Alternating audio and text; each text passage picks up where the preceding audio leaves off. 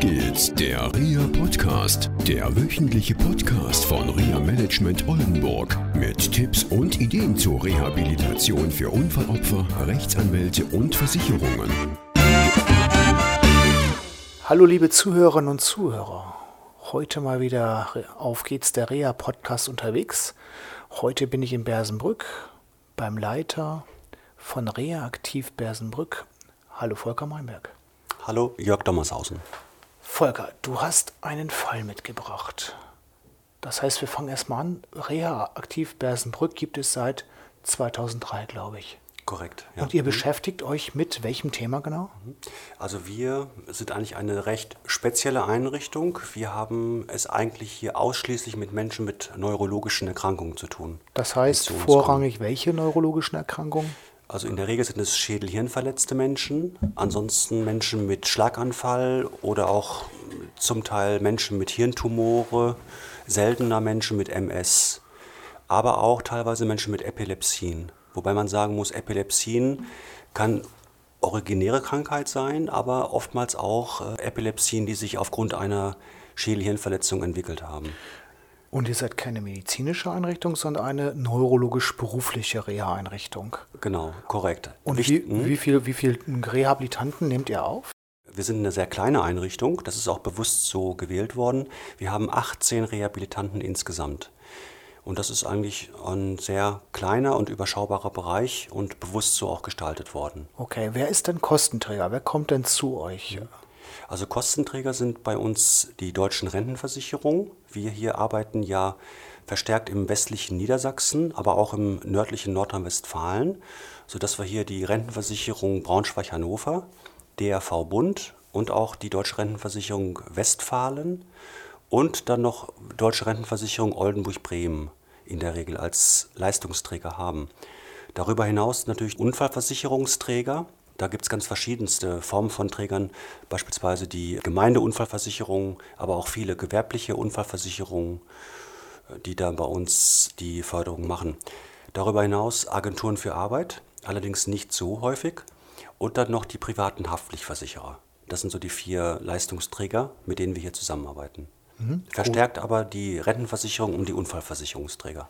Okay. Und den Fall, den du heute mitgebracht hast, ist ein Fall von den Berufsgenossenschaften, einer gewerblichen Berufsgenossenschaft. Es ist ein junger Mann, der vor einigen Jahren seinen Unfall hatte genau. und ähm, ja, sich dann Polytrauma zugezogen hat, also viele Frakturen und auch ein schweres Schädelhirntrauma. Ist relativ schnell wieder fit geworden. Ich glaube, so innerhalb der ersten zwölf Monate, jedenfalls scheinbar fit. Mhm und wie du mir berichtetest, hat er dann angefangen zu arbeiten und es zeigte sich dann, dass er so mit seinen Kolleginnen und Kollegen nicht mehr klargekommen ist, hatte Wesensveränderungen gehabt. Diese Wesensveränderungen waren dann auch in der Familie spürbar bei der Ehefrau, die das euch auch geschildert hat. Und nach der Zeit der Rehabilitation, der stationären Rehabilitation und diesem ersten Arbeitsversuch in seiner Firma ist er dann angegliedert worden in einem neuropsychologischen ambulanten Zentrum und die haben ihn dann begleitet. Mhm. Und dann ist ein Plan entstanden, diesen jungen Mann hier anzugliedern und mhm. die Berufsgenossenschaft hat mitgemacht. Korrekt, ja genau, so kann man das sagen. Vielleicht wichtig dazu nochmal, weil es ein typischer Verlauf ist. Der junge Mann hatte versucht, in seiner alten Firma wieder Fuß zu fassen, nachdem er in der ersten Phase natürlich erstmal die medizinische Reha abschließen musste. Aber es hatte sich eben gezeigt, dass er aufgrund seiner noch geminderten Leistungsfähigkeit eben nicht so weit war. Und das führte dazu, dass seine Wiedereingliederung bei dem Arbeitgeber gescheitert war. Was ist zum Beispiel eine geminderte Leistungsfähigkeit? Was sind da Merkmale? Woran kann man das festmachen? Mhm. Dass auch die Betroffenen mal wissen, okay, da kann ich mal drauf achten, wo ich möglicherweise noch Defizite ja. habe. Was sind das konkret für Dinge? Also ganz häufig bei ihm auch, aber das beobachten wir generell häufig, das sind eben oftmals Gedächtnisproblematiken. Und das zeigt sich bei denen häufig in den Arbeitsalltag, dass sie Arbeitsprozesse nicht mehr überschauen, beziehungsweise auch viel, das führt dazu, dass sie eben viele Arbeitsfehler machen. Die kommen mit ihren Strukturierungen des Arbeitsalltages nicht mehr zurecht, vergessen viele Sachen. Bei ihm war es dann aber zusätzlich noch so, dass er nicht so einsichtig war. Dass er eckte oftmals mit Arbeitskollegen an. Wenn er dann kritisiert worden ist, dann äh, hat er das nicht so eingesehen oder ist, reagierte empfindlich und das führte auch dazu, dass er häufig auch mal ausgefallen ist. Krankheitszeiten natürlich auch, auch wieder ein Punkt. aber auch Erschöpfungszeiten. Das heißt, er ist dann nicht mehr so lange ausdauernd gewesen. Er konnte den ganzen Arbeitstag nicht mehr durchhalten. Nach vier Stunden ist er dann sozusagen konzentrativ eingebrochen. Ja. Und das sind so eigentlich Phänomene, die die Leute zeigen. Okay. Er kommt aus dem nördlichen Nordrhein-Westfalen, Mhm. ist zu euch gekommen zu einer Orientierungsphase und ihr bietet auch an, hier zu wohnen. Das heißt, ihr habt in der Kleinstadt Bersenbrück Apartments Mhm. und dort leben die Menschen selbstständig. Genau. Wie ist das, wenn jemand nicht selbstständig leben kann? Mhm. Also aufgrund von neurologischen Schädigungen ist es ja möglich, dass jemand Probleme bei der Lebensführung hat, Medikamente gestellt bekommen muss, äh, zu Therapien muss. Mhm. Und da die Apartments ja nicht hier direkt an eurem Gebäude im Industriegebiet von Bersenbrück angegliedert sind, ist ja auch ein Arbeitsweg zurückzulegen. Wie stellt sich das dar? Genau. Vielleicht ganz kurz zur Vorstellung. Die Apartments sind eigentlich wie, man muss sich das so wie so kleine Ferienapartments vorstellen. Die leben dort selbstständig, zusammen in einem Haus und müssen sich aber dann auch im Regelfall dann selbst ihren Alltag gestalten und organisieren. Wir unterstützen das Ganze, wenn Bedarf da ist. Das heißt, wenn es Bedarf gibt, ich, als Beispiel einkaufen oder sich ähm, oder Sachen zu organisieren und die haben dort Schwierigkeiten, dann ja, begleiten wir die Leute. Wenn wir merken, dass aber auch ein weiterer größerer Bedarf da ist, dann schalten wir auch unterstützende Fachdienste ein, die hier in Bersenbrück sind, mit denen wir hier auch zusammenarbeiten, um dann halt möglichst dann das so zu gestalten, dass sie dann ihren Alltag wieder organisieren können. Und zum Alltag gehören auch Therapien. Das heißt, ihr seid auch behilflich, zum Beispiel, wenn jemand zur beruflichen neurologischen Rehabilitation zu euch kommt, dass Therapien vermittelt werden. Ich denke mal an Logopädie, Ergotherapie, Physiotherapie und so weiter. Da hilft ihr. Genau, da, mhm. das ist bei uns so gestaltet, dass die Therapien, also gerade was du sagtest, mit Logopädie, Ergotherapie und die Physiotherapie, ist nicht direkter Bestandteil dieser Maßnahme, aber wir organisieren die Therapeuten, weil wir mit denen hier eng zusammenarbeiten und halten auch Räumlichkeiten oder auch Therapieräume vor, damit die Menschen entsprechend diese Therapien weiter wahrnehmen können, wenn die entsprechende Bedarfe haben. Ihr bietet an, also als eure eigenen Therapien weitestgehend Neuropsychologie und psychologische Unterstützung. Neuropsychologie ist natürlich wichtig, um zu gucken, welche kognitiven Einschränkungen sind vorhanden, auch zum Beispiel Handlungsplanung und so weiter. Was bietet ihr darüber hinaus an? Welche Arbeitsbereiche habt ihr? Weil wir unterhalten Genau. uns ja über Beruf. Genau. Also der Schwerpunkt unserer Einrichtung ist der berufspädagogische, der arbeitspädagogische Bestandteil.